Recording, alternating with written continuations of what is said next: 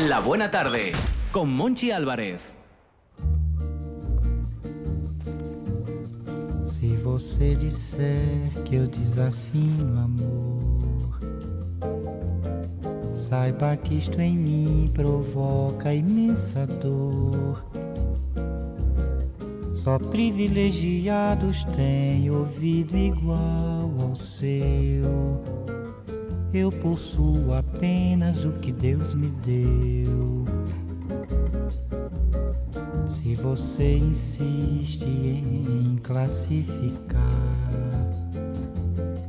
meu comportamento diante musical, eu mesmo mentindo devo argumentar que isto é bossa nova, que isto é muito natural. O que você não sabe nem sequer pressente é que os desafinados também têm coração. Fotografei você na minha Rolleiflex. Revelou-se a sua enorme ingratidão.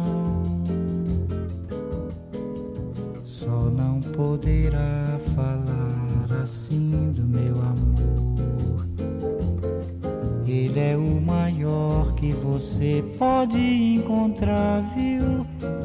Você com a sua música esqueceu o principal. Que no peito dos desafinados, no fundo do peito, bate calado. No peito dos desafinados também bate um coração.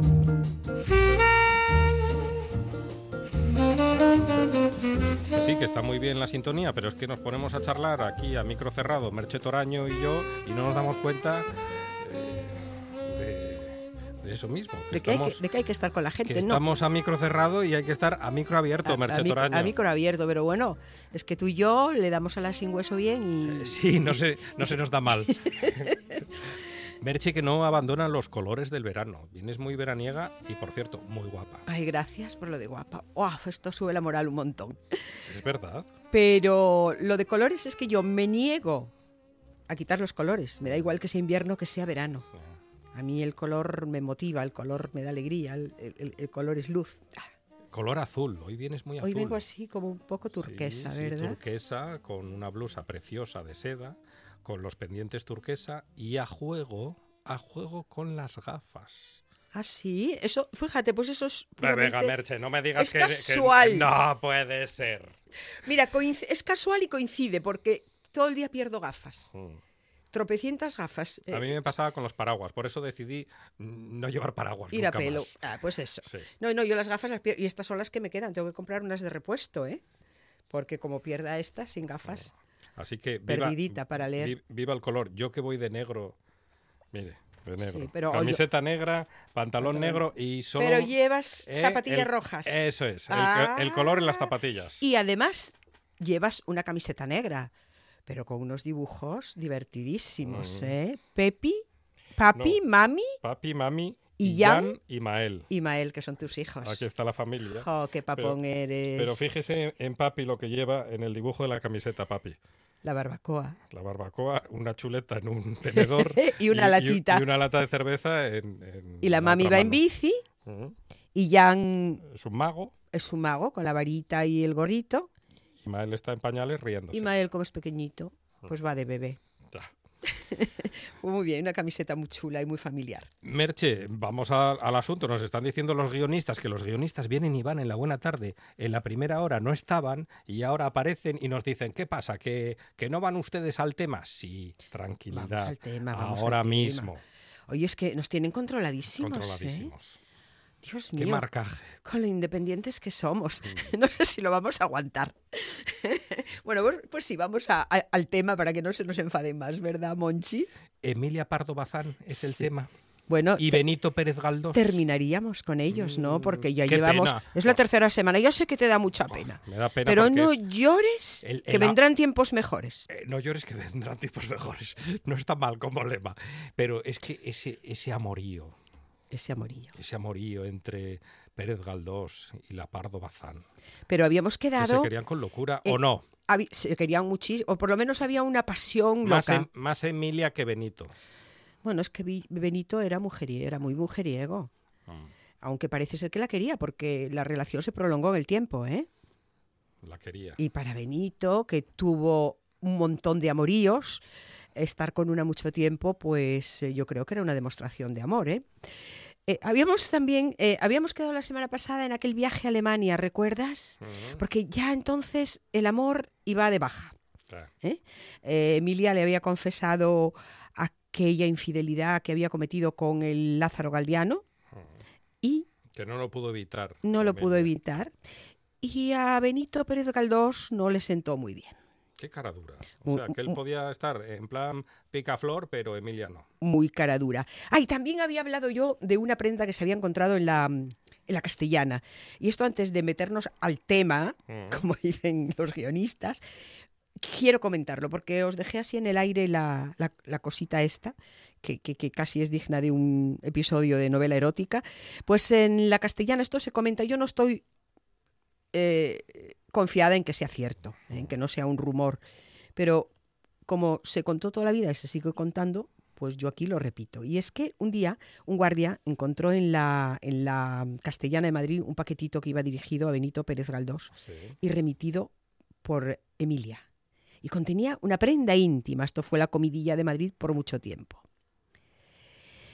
Eh, Emilia, yo digo que no tengo mucha confianza en que sea cierto, aunque afirman que sí, eh, porque la reacción de Emilia mm, cuando un amigo se lo contó que esto había ocurrido fue reírse y decir, menos mal que no llevaban el escudo bordado y la E.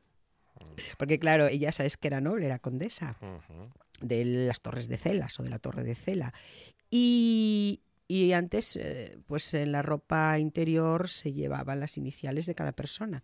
La corona era el escudo eh, nobiliario, ¿no? Y la E, pues su, su inicial. Entonces, esta prenda, vamos a decirlo sin tapujos, era una braga. Una braga. ¿Qué te pareció? Mm, Bien, nada, una braga bordada. Borda- No, sin bordar. Ah, sin bordar. Ella decía que menos mal que no llevaba Ah, la claro, inicial. porque si llega a llevar la inicial, Claro, entonces, Emilia. seguro, seguro no Mm, podía negar que era suya, ¿eh? mm. Eh, de todas maneras, bueno, eh, esta confesión decíamos que eh, alteró mucho a, a Emilio, a este, a Benito Pérez Galdós. Y, y bueno, no sé por qué, porque él era un seductor empedernido, era mujeriego, pero era muy seductor. Y a ella no le importaba tanto, porque ella sabía que él tenía más relaciones. Y en aquellas cartas, ¿te acuerdas de aquellas 95 cartas? En una de ellas 95. eh, el- el- eh, había una frase en una que, que le decía, eres digno del amor de la misma Santa Teresa que, res- que resucitase. O sea que fíjate tú si ella pues asumía ¿no? lo de las infidelidades. Él no. Bueno, pues nada, hacen ese viaje a Alemania que lo pasaron muy bien, estuvieron una semanita eh, donde nadie los conocía, mm, dando rienda suelta a su amor, A la pasión. felices sin tener que esconderte. La pasión desenfrenada. Y a la vuelta, Emilia se queda unos días en, en París y le escribe en otra de esas cartas. Ayer me han dicho que Zola está a punto de enloquecer por miedo a la muerte. Qué tonto ese hombre de genio. Miedo a la muerte. Si hubiera vivido una semana lo que yo, puntos suspensivos, y lo que tú, no le tendría miedo alguno. La separación me duele. Me eché en la cama como si me echase al turbio Sena en momentos de desesperación y desahogué con llanto. Y traté de olvidar con un sueño oscuro cargado de pesadillas. ¿Eh? Esto se lo escribía ella porque se había quedado unos días en París. Eh, eh, sin embargo, bueno, pues a partir de ahí, esto, Miguel, este Galdós se distancia, pasa ca- cada vez más tiempo en Santander y en 1891 eh, Lo- Lorenza Cobian, que era el amor que compartía con, o que simultaneaba con Emilia, pues en una casita de la cuesta del hospital de la ciudad de Santander da luz a María. A María, que fue la única hija reconocida de Galdós, porque sin reconocer creo que tenía eh, casi tropecientos, ¿no? Pero bueno, a esta niña eh, le pusieron el apellido de la madre. Más tarde la reconocería Pérez Galdós, cuando él se hace cargo de ella, la muerte de, de esta mujer, de Lorenza. Y mm, recuperamos un párrafo mm, de una carta en la que Emilio le dice, Emilia. Emilia, uy, Emilio, Emilia, le dice a Galdós, a propósito de, bueno, pues ya de esa separación, nada diré para excusarme y solo a título de explicación te diré que no resolvía perder tu cariño confesando un error momentáneo de los sentidos, fruto de circunstancias imprevistas. Esto se lo escribía en el mismo año en que se empezaron a alejar, en 1889. La pareja de, de Emilia y Benito termina su relación amorosa, pero continúan con la amistad y el respeto del uno al otro pues, eh, hasta, hasta que se murieron, hasta el resto de sus días, ¿no? Y cuando ya mm, Emilia asume totalmente que esa separación ya es eh, definitiva, que ya no va a haber vuelta atrás, y volvemos al Miquiño mío, Cartas a Galdós, aquel libro en el que están eh, recopiladas o compiladas las, las 95 cartas que Emilia le escribió a Pérez Galdós durante su romance. De ternura. Sí, pues ya en ese final dice, nosotros podemos decir aquello de no moriré de todo aunque muera. Esto ya era, digamos, el adiós definitivo. Y aquí terminaríamos este resumen de los amores de Emilia y Benito si no fuéramos asturianos y la, emis- la emisora no fuera también de Asturias. Porque hay vínculo con Asturias. Claro, pero como lo somos, Tenemos que hablar y la emisora lo es, de ese vínculo. y estamos en Asturias, al hablar de Benito Pérez Galdós no podemos desvincular el relato mm, con nuestra tierra, ¿eh? el relato de ese amor, porque como ya apunté al principio. De comenzar mi charla, a la vez eh, de la relación con Emilia, Lorenza Cobian, que era de Parres. ¿eh? concretamente del pueblo de Bodes, el gentilicio de Parres es eh, parres, parrense, ¿no? Parrense, bueno, pues una parrense, o una parraguesa, ¿no? Parraguesa. Parraguesa. Parraguesa, eso, era parraguesa. Pues em, dicen que Lorenza Cobian era muy, muy atractiva, era una chica muy atractiva, y... pero era analfabeta. ¿Eh? Y muy reacia además a aprender a leer y escribir, no quería. Y lo que pasa es que el entusiasmo de- del escritor, de, de Benito, eh, pues porque ella supiera leer y escribir, por lo menos lo intentó, le hizo que lo intentara. ¿eh? Ella hacía de modelo para un pintor valenciano, un pintor muy afamado que se llamaba Emilio Sala y que retrató a, a lo más selecto de los personajes de, de la época. Entre ellos, y ahora que me vengan hacia la memoria, me parece que retrató a los hermanos Álvarez Quintero y tiene también re- un retrato del- de Alfonso XIII cuando era muy, muy jovencito. ¿eh? Dicen que era muy guapa. Mm, Yo vi algún, algún retrato, alguna pintura de este pintor en la que ella hacía de modelo y bueno, no era la María Teresa López de, de, de Julio Romero de Torres, pero bueno, Mm. mm, eh, debía, Era- ser, era debía ser atractiva, sí, en persona. Y, y Lorenza pasaba temporadas en Santander, en casa de, de unos tíos suyos, y Benito Pérez, que iba mucho a Santander, porque su hermano había sido nombrado gobernador, eh, gobernador militar de, de Santander, y Emilio pasaba allí, y Benito pasaba allí los veranos en un hotelito, hasta que decidió comprar una parcela en la misma ciudad y se hizo un chalet. Bueno, un buen chalet. En los medios artísticos de esa ciudad conoce a Lorenza. ¿eh? Benito era entonces soltero, porque nunca se había casado, ni se casó, cuarentón. Y al principio se reía un poco de ella, porque como era analfabeta, pues le tomaba un poco el pelo, diciendo que ni que no, que no leía sus libros y tal, y ella le decía que ni los de él ni los de ninguno leía. vamos. Qué sinceridad Sí. abrumadora. Bueno, comienzan una relación en la que pronto hubo un embarazo, del que nació el niño, eh, un niño era, eh, al poco de, de nacer, falleció. A mediados del, och- del 80, Benito Pérez, Pérez Galdós le puso una casa a Lorenza en Madrid y otra casita, que me parece que es donde nació la niña, en Santander. ¿eh? Y nunca vivieron bajo el mismo techo esta, esta pareja, pero durante años eh, pasaron sus vacaciones en Santander y allí se veían. Y en Parres. Benito iba mucho a Parres. De hecho, creo que, el, que la Casa de Cultura de, de ese municipio eh, le pusieron hace no muchos años el nombre de, Be- de Benito Pérez Galdós. ¿eh? Se reunía allí con otros autores ligados a Asturias, como Leopoldo Clarín y, y, bueno, Pereda y alguno más. Eh, María, la hija, vivió siempre con su madre hasta que Lorenza, a los 55 años, comenzó con depresiones y con síntomas de inestabilidad mental que la llevaron a varios intentos de suicidio, cosa que al final logró. En 1906 la detuvieron por intentar tirarse a la vía de- del tren en una estación de Madrid. Intentaba suicidarse, no lo logró.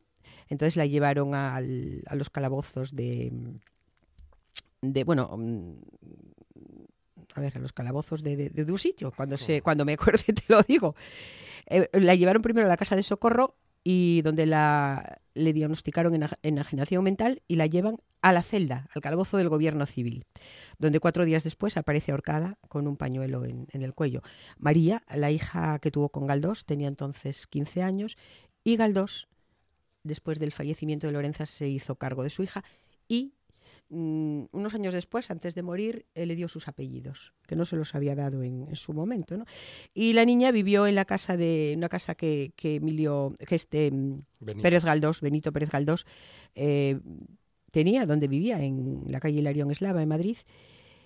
Y, y bueno, mm, María, una vez eh, casada, se casó, arregló la casa de Parres en la finca llamada El Gallán, en Bodes, y la convirtió en su casa de verano durante muchos años. Una finca que luego pusieron en 1906 eh, sus hijos en, en venta, ¿eh? cuando murió María.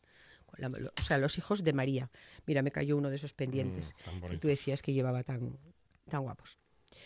Eh, Galdós mm, tenía una personalidad controvertida, era tímido, de pocas palabras y muy observador, sobre todo con las mujeres. Igual ahí estaba el, el éxito que tenía con, con ellas, ¿no? Pero fíjate tú qué curioso. Y es algo eh, a lo que yo llamo ver la paja en el ojo ajeno. Cuando su madre murió, él le decía, a- le escribió a su hija que no había reconocido legalmente hasta poco antes de, de- de morir él, unos años antes, le dice sobre su madre, mm, le recrimina el desapego que tuvo la niña hacia su madre, casi culpándola de su muerte. Y le escribe lo siguiente, hiciste mal en largarte a las arriondas, dejando a tu madre sola en Madrid. No me extraña que la soledad separada de ti haya acabado por trastornarla, llevándola a un fin tan desgraciado. Pobre Lorenza, ¿te imaginas? Él Pobre Lorenza. decirle esto a la hija, porque se había ido, según él, a las arriondas. Y bueno, esto, aunque no fuera propiamente la vida de Emilio Pardo Bazán, me pareció interesante comentarlo, Monchi, Muy interesante. porque al fin y al cabo es una parte de, de- de ese universo, vamos a llamarlo pardo galdoniano. ¿eh? Eh, que de alguna manera, pues aunque indirectamente, Hay un vínculo eh, asturiano, hay- claro, mm, vincula Asturias con Emilia Pardo Bazán, aunque sea de, de forma indirecta, y que es el personaje De eh, del que nos ocupamos aquí. ¿eh? Lorenza era la asturiana. Lorenza era la asturiana, pero bueno, que Emilia indirectamente tenía algo que ver, o sea, en- o sea, estaba en ese universo, porque era el amor de Galdós, que a su vez era el amor de Lorenza, todo este, todas estas historias. La historia Uf. apasionante. Sí, y siento mucho por ti terminar, porque sé que No puede que ser. estabas no hay- entusiasmado No con- hay un nuevo capítulo. Estos episodios nacionales. Habría muchos, pero ya si te pones así, igual hay que hacer un monográfico de, de Emilia Pardo Bazán, y, y- pero entonces duraría meses. Y la verdad, ¿qué me queréis meses aquí a mí hablando de lo mismo? Sería una pesadez. Y de Emilia Pardo Bazán pasamos a una concepción. Pasamos a Concepción Jiménez de, Fla- Jiménez de Flaquer. Bueno, mm, quería decir que eh, un, un detallito pequeñito, que en, la, en, en la novela Nazarín de Benito Pérez Galdós hay un personaje que se llama Ujo. Ah, que era el, aquel casi Quasimodo, un personaje así muy deforme y tal que aparecía. Y mm, puede ser un guiño Asturias. sí dicen que es que Pérez Galdós hizo dos visitas a Mieres, Ujú. Que tenía allí una especie de negocio con un herrero o algo así, y posiblemente Le pues, lo de Ujo, sí. Ujo. ¿eh? Esto ya es algo, es una especulación de no sé quién, pero bueno, que como está ahí, yo la cuento. Y entonces, pues si esta otra mujer, eh, Concepción Menéndez Flaquer, que es de la que empezamos a hablar ahora mismo, ¿Menéndez o Jiménez? esto Jiménez, dije Menéndez, bueno, es que con tanto apellido, tanto nombre, tanta Es- fecha, Es, es normal. Yo, cam- Oh, te- cambio, yo cambio nombres constantemente. yo es que tengo el disco duro Y- ya y- atropellado, y ¿sabes? y el de la cabeza. Sí, es normal cuando se habla mucho de que, que a veces eh, pues eh, algo lo montemos sobre otro. Concepción Jiménez de Flaquer. De Flaquer. No creo que encontremos otra periodista del siglo XIX con una vida tan apasionante y que a ti tanto te gusta Es una y peleona. tan llena de emociones como la de, Emilio Bar- de Emilia Pardo Bazán, ¿eh? Pero hay que continuar con otras. Pero esta también es una peleona. Sí, es que todas las mujeres de las que vamos a ocuparnos en esta sección fueron mujeres muy peleonas, muy peleonas sobre Me todo gusta. por sus derechos, ¿eh? Mm. por los derechos de la mujer. Esta em, Jiménez de Flaquer fue una niña que diríamos hoy día lista, ¿sabes? Cuando los niños eh, estudian bien y aprenden bien, decimos que son muy listos. Pues bueno, tenía gran facilidad para asimilar pues, todos los conocimientos que llegaban a su, a su entorno y tuvo la suerte de poder acceder a ellos, porque también pudieron pagarle en casa unos estudios. Estudió en Zaragoza, eh, magisterio, porque era lo que estudiaban entonces las mujeres, y más tarde pues se mudó a Madrid. En Madrid comenzó a relacionarse con los círculos literarios y aristocráticos del momento. Siempre cuando llegas a un sitio, ahí por el medio, algún círculo mm, de interés, de poder o de relación, ¿no? Hay que relacionarse. Sí. Estableció contacto hasta con la familia real y llegó a leer uno de, los ensayos, uno de sus ensayos ante Alfonso XIII. Dedicó además eh, dos de sus obras a, a las infantas. Su producción eh, literaria más valiosa fueron los ensayos y los artículos, ya que fue en ellos, los artículos en, en periódicos, ya que fue en ellos donde expuso su, su mayor compromiso por la igualdad de la mujer. Comenzó a escribir estos artículos muy pronto. El primero lo llama a los impugnadores del bello sexo. Y eh, lo publica en un periódico mm, que se llamaba El Trovador del Ebro. En estos artículos ta- trató de demostrar que aunque los hombres menospreciasen injustamente las capacidades de la mujer, pues oye, les debían la vida, algo les debían. Yo no sé si, mira, no, ilustración de la mujer. Creí que traía aquí el periódico El, Trovador del Ebro, pero no. Y ya en, en Madrid publicó mm, también artículos en Argos y fue editora de La Mujer en 1872. Ella misma fundó y dirigió el periódico La Ilustración de la Mujer, que este sí lo tenemos aquí. A ver, que está por La aquí. Ilustración de la Mujer. eh, me parece que en es, ahí no figura ella en la primera página, pero bueno, Revista quincenal. La Eso. Ilustración de la Mujer. Madrid, 31 de mayo de 1875.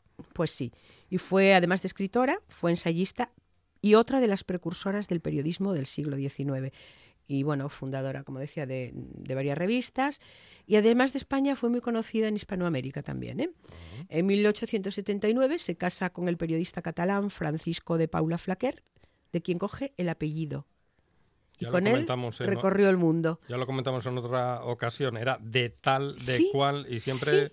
Cogían el apellido El- del, sí, del ¿te acuerdas señor, de Faustina Oh. eh, Díaz? de- del marido. de Melgar, que también de Melgar era el de su marido. Lo que me extraña de esta mujer es que en los espacios públicos nunca apareció como señora D, nunca quiso aparecer como señora D o acompañando a su marido, que eran expresiones comunes cuando se referían a una mujer casada. Ella esto nunca lo quiso y sin embargo cogió el apellido de su marido.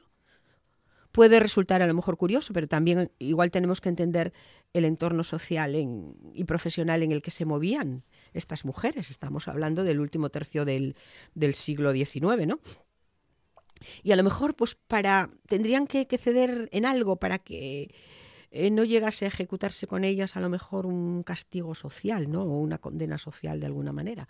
No lo sé, porque mujeres tan, tan libertarias, tan independientes, tan libres y que adopten el apellido del marido es algo que puede chocar, ¿no? Yo estoy pensando en la actualidad, en la actualidad más rabiosa que diría ese periodista, aquel periodista de las corbatas eh, tan llamativas. La, la actualidad manda, que Sí. decía él. Y pienso en las primeras damas. ¿Qué pinta la figura de la primera dama cuando hay un presidente del gobierno masculino? Cuando es presidenta, ¿qué pasa? ¿Que lleva al primer caballero con ella? Pues no, La- las primeras damas. pues no. Pero eso pasa, fíjate, a niveles hasta, locales. Un concejal, Iván, la señora del concejal. ¿Qué me estás contando? Ya. Que fíjate tú lo que es En- un concejal. En, en calidad de... Ah, Mm. Que nos lo expliquen. Pero pasa al revés. Claro, imagínese. No. La, la presidenta de Nueva Zelanda, de. Dinamarca, de Croacia, lleva al señor con ella allí No, no, no, no. al ladito. No, no, no. El cónyuge de la presidenta, bueno, pues no lo sé. Bueno, son, son esas cosas. A, a que llama la atención todavía. Sí. Son, es, todavía, es todavía uno de esos derechos que a lo mejor nos queda por, por conquistar a las mujeres, ¿no? En el terreno amoroso, Monchi, mm, siento mucho decepcionarte porque sé que esos temas te apasionan. Oh, ya, ya lo sabes, los No, temas tú- del cuore me No tuvo-. Sí, sí, pero, pero no tuvo Concepción Jiménez una vida tan, acero- tan azarosa como la de Emilio Pardo Bazán, Emilia Pardo Bazán. Pero bueno, también fue una adelantada a su tiempo, ¿eh? en cuanto mm, que viviendo en un siglo en que las mujeres en general no disponían de autonomía ni personal, ni, labo- ni laboral, ni económica, ni, ni tan siquiera gestionaban los ingresos que ellas mismas generaban, pues bien fuera por su herencia o por algún trabajo que pudieran ejercer, eh, Concepción, Concepción Jiménez, Jiménez de, de Flaquer administró sus bienes. ¿eh? O sea, fíjate, por eso hay contradicciones. Ella administró sus bienes, dirigió sus publicaciones y además siempre con su nombre, sin seudónimos y sin tener que vestirse de hombre, como Concepción Arenal. ¿Recuerdas? Lo recuerdo. Pues eh, debido a la complicada situación política en el siglo XIX en España, pues eh, este país era muy distinto al de otros países europeos. Y aunque en el terreno educativo es donde más avanzó el feminismo, el analfabetismo se, mantuvo en tasas muy elevadas durante todo el siglo. Y es que entre los follones políticos, la escasa incorporación de la mujer al trabajo y el papel preponderante de la Iglesia, que era muy preponderante, sigue. la mujer española pues tampoco se preocupó mucho de, de prestar atención a las ideas feministas que en otros países europeos estaban defendiendo ya con muchísima fuerza. ¿eh? Eh, la figura de, de la mujer mm, tampoco tenía en España cabida en el ámbito político, eso lo estamos viendo en las sucesivas semanas eh, que, en que hablamos de, estas cosas. Y por eso el, femini- el feminismo se centró más en las reivindicaciones sociales, como el derecho a la educación y al trabajo y a la revaloriza- revalorización de la mujer como madre y esposa. Esto, aunque defendiera mucho eh, su educación y su independencia, madre y esposa seguía siendo por encima de todo. ¿no? Sin embargo, Concepción Jimeno de Flaquer defendía el derecho, mm, cómo no, al trabajo y a la educación, pero también el derecho al divorcio, a la independencia económica y al desarrollo de las aptitudes y facultades intelectuales de la mujer y sobre todo a la igualdad de derechos entre hombres y mujeres.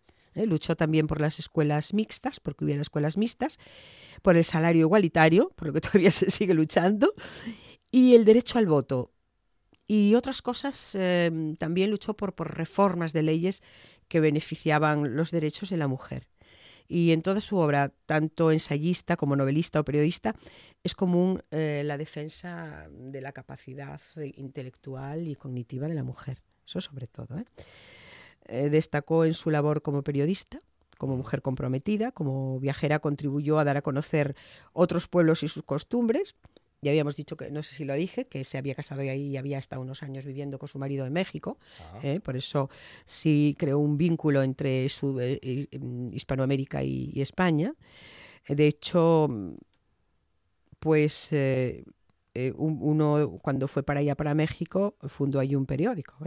¿Eh? Merche, lo dejamos aquí. Lo dejamos y aquí. seguimos la próxima Sí. semana con Concepción. Que, Fundió. te- que tengo, ¿fundió o fundó? Fundó, fundó, Ah. fundó. Dije fundió, bueno, pues no, fundó. Fundir, eh, estarías pensando en, en otra cosa. yo qué sé, en qué pensaría hoy, martes, ni te cases ni te embarques. yo qué sé, pero bueno, sí, que nos queda poquito esta mujer, simplemente la tacharon de, de ser muy, mm, de hacer un feminismo muy moderado, muy moderado. Pero la semana que, que viene, mm, pues ya comentaremos esto también. Merche Toraño, un placer. Un placer. Pachi, Merche Toraño, ya te digo, contigo para todo el año. Pachi Monchi. Pachi, Monchi. Madre mía, La radio que es, información, noticias, actualidad. La radio es entretenimiento, es música. La radio es palabra. Pero sobre todo, la radio eres tú. RPA. Si nos escuchas, te escuchas.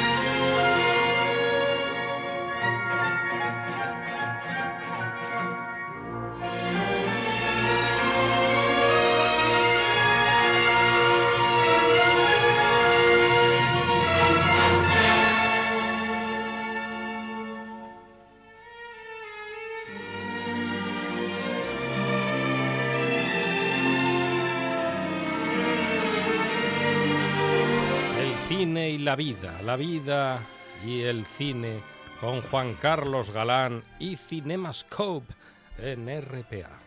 Muy buenas tardes, señor Álvarez, ¿cómo estamos? Aquí estamos pasando la tarde. Mm, ¿Usted sabe que es de día? Sí, es de día. y Estamos, seguimos en verano, que el otro día dudábamos si seguíamos El verano yo creo que en el verano Astur, disfrutando del verano Astur. el verano yo creo que terminó en 1997 aproximadamente. Y cayó de jueves. Y cayó jueves, efectivamente. Em, ya no podemos seguir ev- evidentemente con los especiales de películas que pasan en agosto porque sería absurdo. Eh, por- porque estamos en septiembre, ese, ese mes tan honesto. Es honesto septiembre, Es ¿verdad? mes de, de inicio, de ilusiones, de, de esperanzas. de- a mí me, me encanta, es un balcón abierto. Totalmente. Esto, no- esto dicho en Inglaterra tiene otro significado, lo de balcón abierto. Sí. O en Si quiere- Magaluf, si- en Inglaterra o en Magaluf. Si quiere lo explicamos ahora. No, no hace falta. Mm. Bien, es, es honesto. Es muy difícil que un día de septiembre se tuerza. Si amanece bien, acaba bien. Y esa luz, esos cielos de septiembre. Yo no sé por qué tiene tan mala fama septiembre. A mí me encanta septiembre. De hecho, yo me quedo de vacaciones en septiembre. Eh, Cuando todo el mundo, queda cuando o- todo el mundo o le quedan. eh, mm, sí, es una buena, es, es un buen matiz ese, sí. Bien. Mm, septiembre, Septiembre. que es un mes mentiroso porque no es el séptimo mes del año, sino el noveno. Pero bueno, eso sería remontarnos a tiempos muy antiguos. Antes de ir con la cosa esta del cine, ¿por qué cierran tantas pescaderías en Asturias? Están cerrando muchas pescaderías. Tiene usted reflexiones interesantes. El Sí. otro día hablaba de las gorras, de los y perros. de los perros. No sé si hay alguna relación entre las gorras y los perros y no sé por sí, qué. hay relación directa entre las Sí, gorras ¿no? y los perros. Bien, Pero lo explicaremos otro día. eso se- bueno, sería casi para una película, sabe usted de quién, ¿no? De José Luis de José. Luis García, correcto. Bien, cierran pescaderías en Asturias, no comemos pescado en Asturias, somos unos bocas y presumimos de saber de pescado y no come nadie pescado aquí. Están cambiando los tiempos, es la primera señal del apocalipsis. O todo a la vez. o todo a la vez. Y para ir con esta onda positiva, vamos a empezar hoy una sección. Qué menuda sección.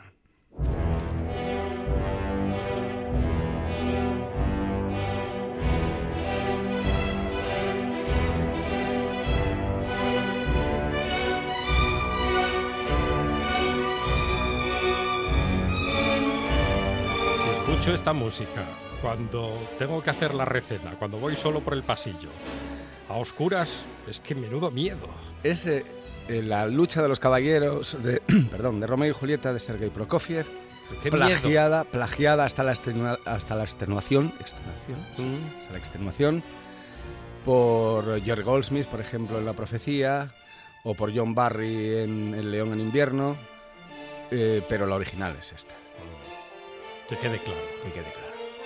Bien, Prokofiev. ¿Por qué Prokofiev? Para hablar del único argumento, del único objetivo del cine y de cualquier arte, que es la muerte. La muerte. Ah, Yo tenía una fiesta ahora eh, prevista. ¿Dónde? Tenía una fiesta a partir de las 8, pero Ah, bueno. usted va a hablar de la muerte, entonces no sé cómo llegaré yo a esa fiesta. Pero ¿acaso no es el cine... Bueno, una fiesta, un cumpleaños, tampoco nos pasemos. Ah, pero no de, de adultos o de niños. Al final los cumpleaños son todo lo mismo, da igual adulto que niño. Es lo que más aproxima a la muerte. Es lo- está la muerte después un cumpleaños infantil. Todo el mundo lo sabe. Bien, el- la muerte... eh, Hombre, no quiero ser pesado, no me quiero remontar a los inicios del cine. Pues no lo sea, Juan Carlos Galán. No hable pero de lo voy a hacer por primera vez en la historia. Mm. El- ¿Qué querían representar los hombres de las cavernas? Nada más que la muerte. La caza del animal, la superioridad del ser humano o de lo que fuera aquello sobre el animal. ¿Qué querían representar los grandes eh, mm, dramaturgos, por decirlo de alguna manera, griegos? ¿Qué es el teatro griego? Nada más que un ejemplo. Nada más que un ejemplo. Todo el mundo muere. De ahí de tragedia griega para algo que sale muy mal. Todo el mundo muere en las tragedias griegas. ¿Por qué? Porque había que ejemplificar. Había que decirle al pueblo que si se seguía determinada conducta, se podía acabar como el de la obra. Eh, Y como el teatro griego es el inicio o, o la raíz del cine, si en una película nace alguien, ¿qué más da? Pero si muere alguien, ahí está el tema. Vamos a tratar durante los próximos programas, hasta que me dejen, sobre muertes emblemáticas del cine. Muertes en el cine. Muertes emblemáticas. Porque Yo voy, muertes... yo voy a empezar a fumar en esta sección, se lo advierto. ¿Verdad? ¿Lo ha dejado? Sí, lo dejé. Ah, bien. Pues uno de los grandes errores de su vida. Eh, películas que se recuerdan por muertes Pero, pero, emblemáticas. si fumo farias, ¿qué le parece? Es una, un oxímoron fumar farias. Bien. Deberíamos empezar, y de hecho lo vamos a hacer por la muerte, en mi opinión, más mítica de la historia del cine. Vamos a dar una pista, a ver si saben por dónde va. Una pista.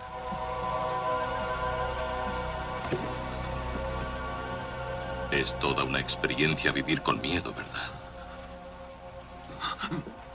Eso es lo que significa ser esclavo. Sí, si le Está claro, pones- ¿no? Si le pones acento andaluz es Carlos Herrera. No lo había pensado. ¿A que sí? Tiene cierto Sí, matiz va- ahí. va- Vamos a escucharlo otra vez.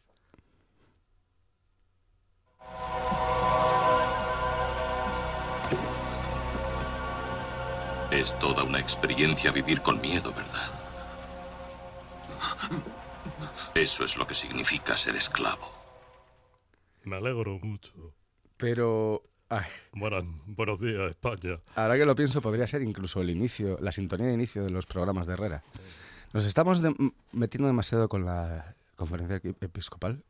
No, No, no, no, No. no demasiado. pensé que. De hecho, eh, hemos cambiado el nombre a Filmascope, por eso, para no pagar royalties. Bueno, eso es lo que significa ser esclavo. Esta voz, evidentemente, era la de Constantino Romero. Y la original era, evidentemente, de Rutger Hauer, un actor holandés que falleció el pasado 19 de Qué- julio. Qué bien lo dice usted.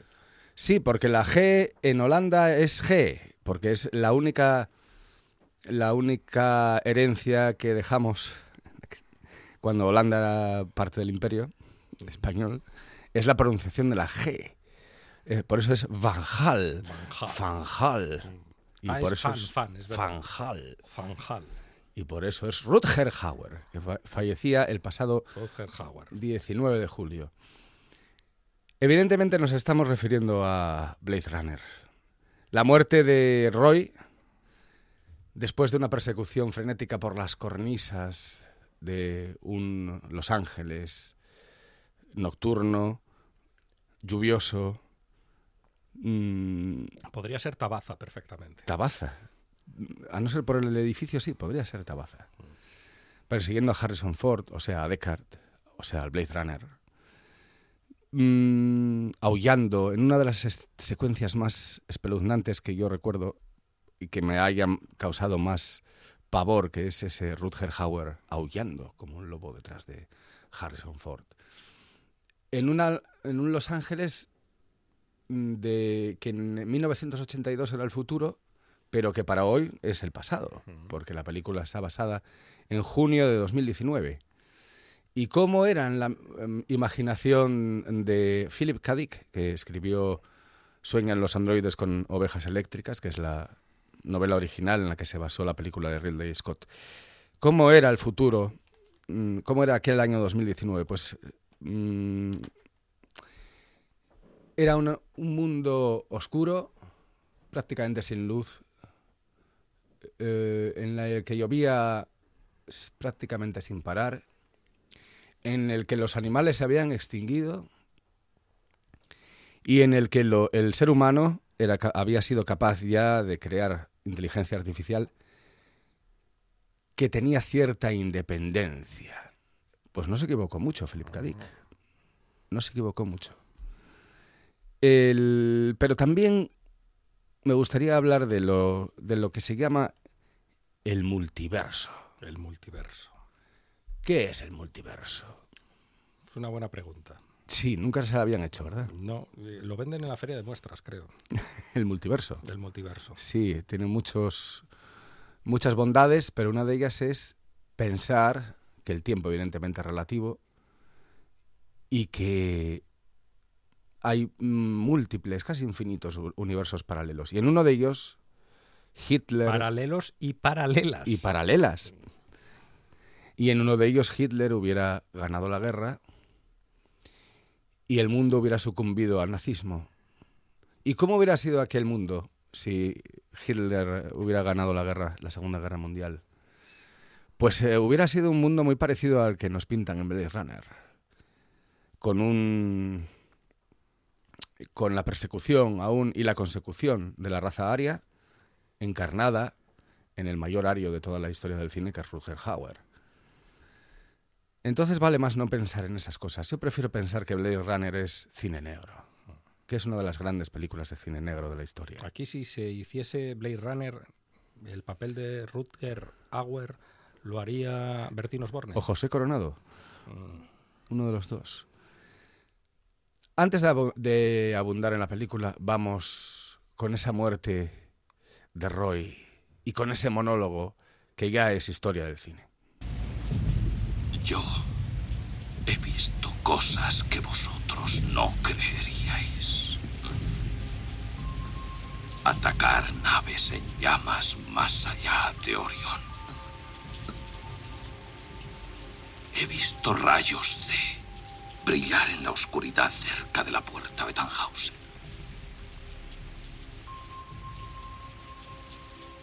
Todos esos momentos se perderán en el tiempo. Como lágrimas en la lluvia.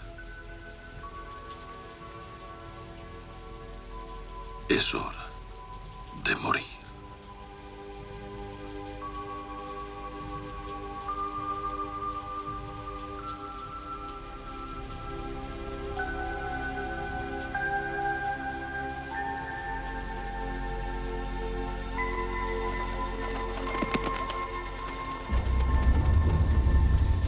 Y el vuelo de las palomas. Y el vuelo de la paloma, A que mí me sigue emocionando. totalmente.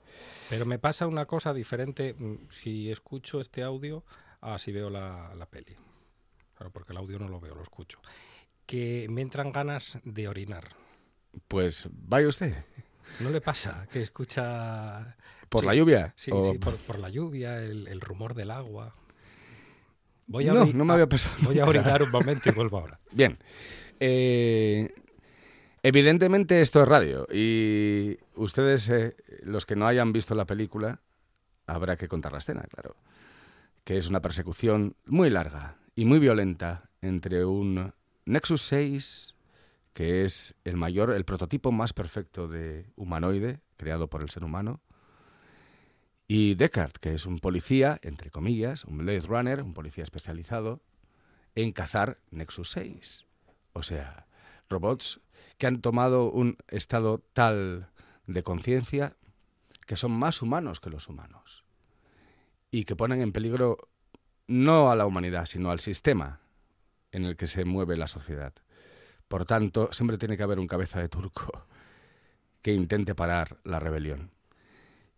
Eh, una escena mm, mítica y que aquí nos emociona por Constantino Romero, en realidad, porque claro, no lo vemos.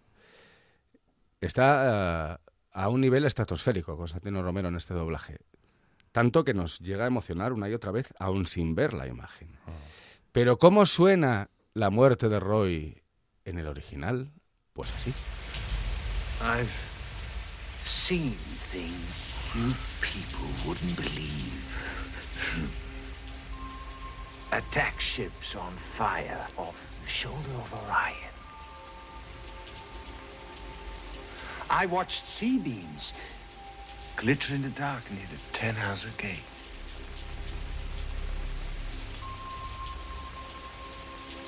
All those moments will be lost in time. Like tears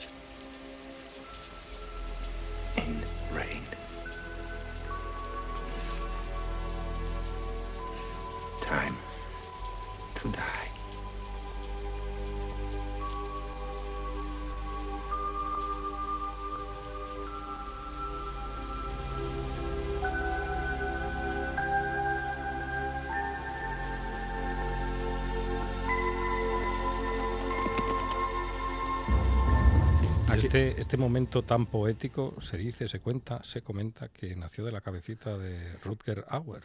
Correcto. No todo ello, pero sí, porque si analizamos el texto no tiene, ni pies ni cabeza. Es más, si ponemos una música de Ben Hill, tiene gracia el texto. Pero sí se dice que lo de la parte fundamental del monólogo, que es lo de las lágrimas en la lluvia y todos estos recuerdos, eso sí que es de, de Rutger Hauer. Eso sí que se lo inventó él sobre la marcha. Y el tema de la paloma, que nadie sabe muy bien qué significa, también es una gracia del, del fenecido. Qué bonita palabra, fenecido, actor holandés. ¿Usted ha vis- ha visto Blade Runner? Cuatro o cinco veces. ¿Y para usted qué diablos es esta película? Pues es un cuento futurista, pero que está lleno de, de poesía. Y a veces es, un- te encuentras con una poesía un tanto amarga. Pero es poesía, porque viene del Roquedal. Ah, Sí, por eso. Por eso, por eso, porque viene del Roquedal, aunque sea en el futuro. Bien. Ah, para muchos es la mejor película de ciencia ficción de todos los tiempos, pero hay algo en la película plausible, hay algo carnal, hay algo que se puede, que con lo que nos podemos identificar, que la convierte en algo más que una película de ciencia ficción. Para muchos es un gran, una gran película de cine negro, yo estoy en ese grupo. Para muchos, y tiene cierto sentido, es la segunda parte de Metrópolis. De hecho, Fritz Lang tiene mucho que ver en esta película. Hay escenas, por ejemplo, sobre, so- sobre todo cuando sale esta chica, ¿cómo se llama? La de 1, 2, 3 Splash. Eh, Daryl Hannah. Daryl Hannah, que tiene 17 años nada más en esta película. Cuando sale Daryl Hannah, que aparte de esos ojos que tiene, pero hay una técnica que impuso Jordan Cromwell, que fue el director de fotografía, que copió directamente de Fritz Lang y directamente de Metrópolis, que era poner sobre la cara del actor o actriz un espejo mm, a 45 grados de inclinación que daba directamente en los ojos, con lo cual los ojos que son muy importantes en Blade Runner, los ojos, de hecho la película y se inicia con un ojo abriéndose, eh, brillan, todos los ojos brillan, incluso el de los de Roy en esta escena imperecedera. También Fritz Lang se inventó una cosa que se llama layering, que es eh, poner luces en movimiento y que se muevan a lo largo de la escena o a lo largo del, set. El paradigma es el inicio, con tantas naves espaciales pa- pasando, em, entrando desde fuera de foco y pasando por toda la escena. Eso da una sensación de volumen y una sensación de, de movimiento y de viveza que pocas películas eh, tienen. Mm, hay gente que dice que, pero esto ya es más rebuscado, que es una especie de alegoría mm, de la rebelión de Satán. Bueno, hay mucha numerología Blade Runner, los Nexus 6, ya saben ustedes que la tradición dice que el 6 es el número del diablo, son 6 los, eh, los Nexus que, o los replicantes, mejor dicho, que se escapan. Eh, y luego queda la duda de si el propio Deckard, ese policía, que se pasa la película desorientado, yo no sé si Harrison Ford era así. Despistado, sí, sí. Decían que era muy despistado, que perdía muchos paraguas. Sí, sí, ¿verdad? Por eso está mojado la película constantemente. Y sí, da la sensación de que está siempre como perdido, como que no sabe de qué va la película. Eso nos lo contaba a los afortunados que pudimos encontrarnos con él. Omar Sharif, cuando estuvo en el centro Niemeyer en Avilés, que eso le pasó en Doctor Cibago, con David Lean, Que no sabía de qué iba la película, pero tenía claro que era larguísima la película. Y una obra maestra del cine. No se acaba nunca esta película, decía Omar.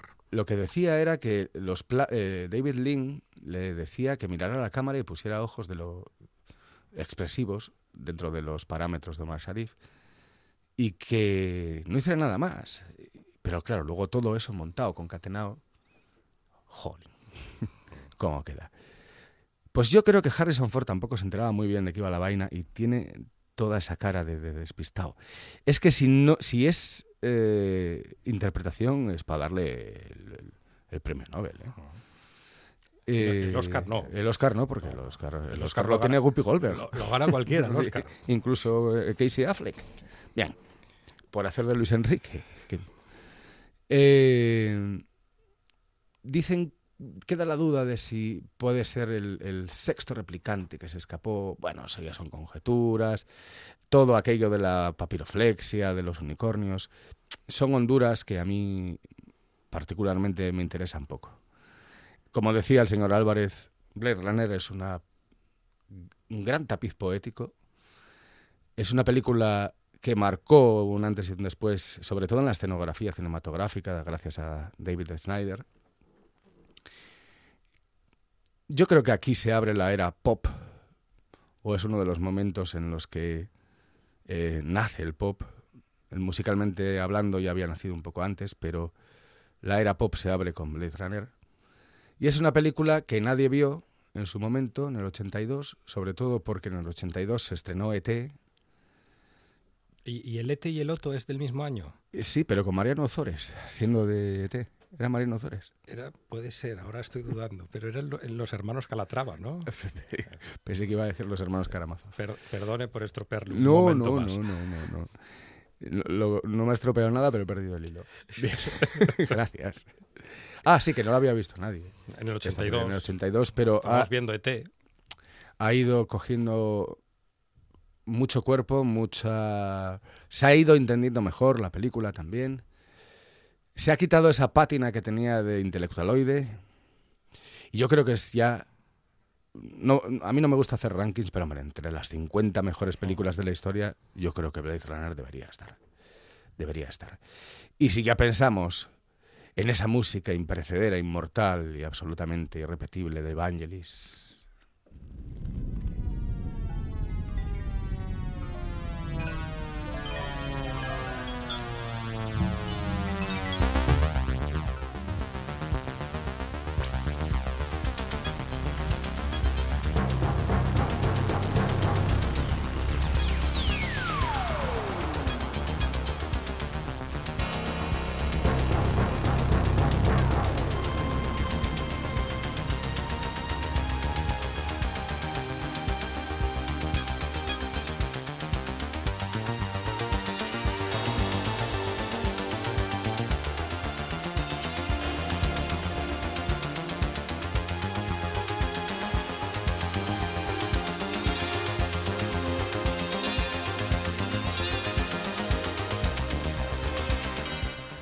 Radio activa en RPA. Juan Carlos Galán, me encanta su sección. Y usted, eh, eh, y a mí la suya.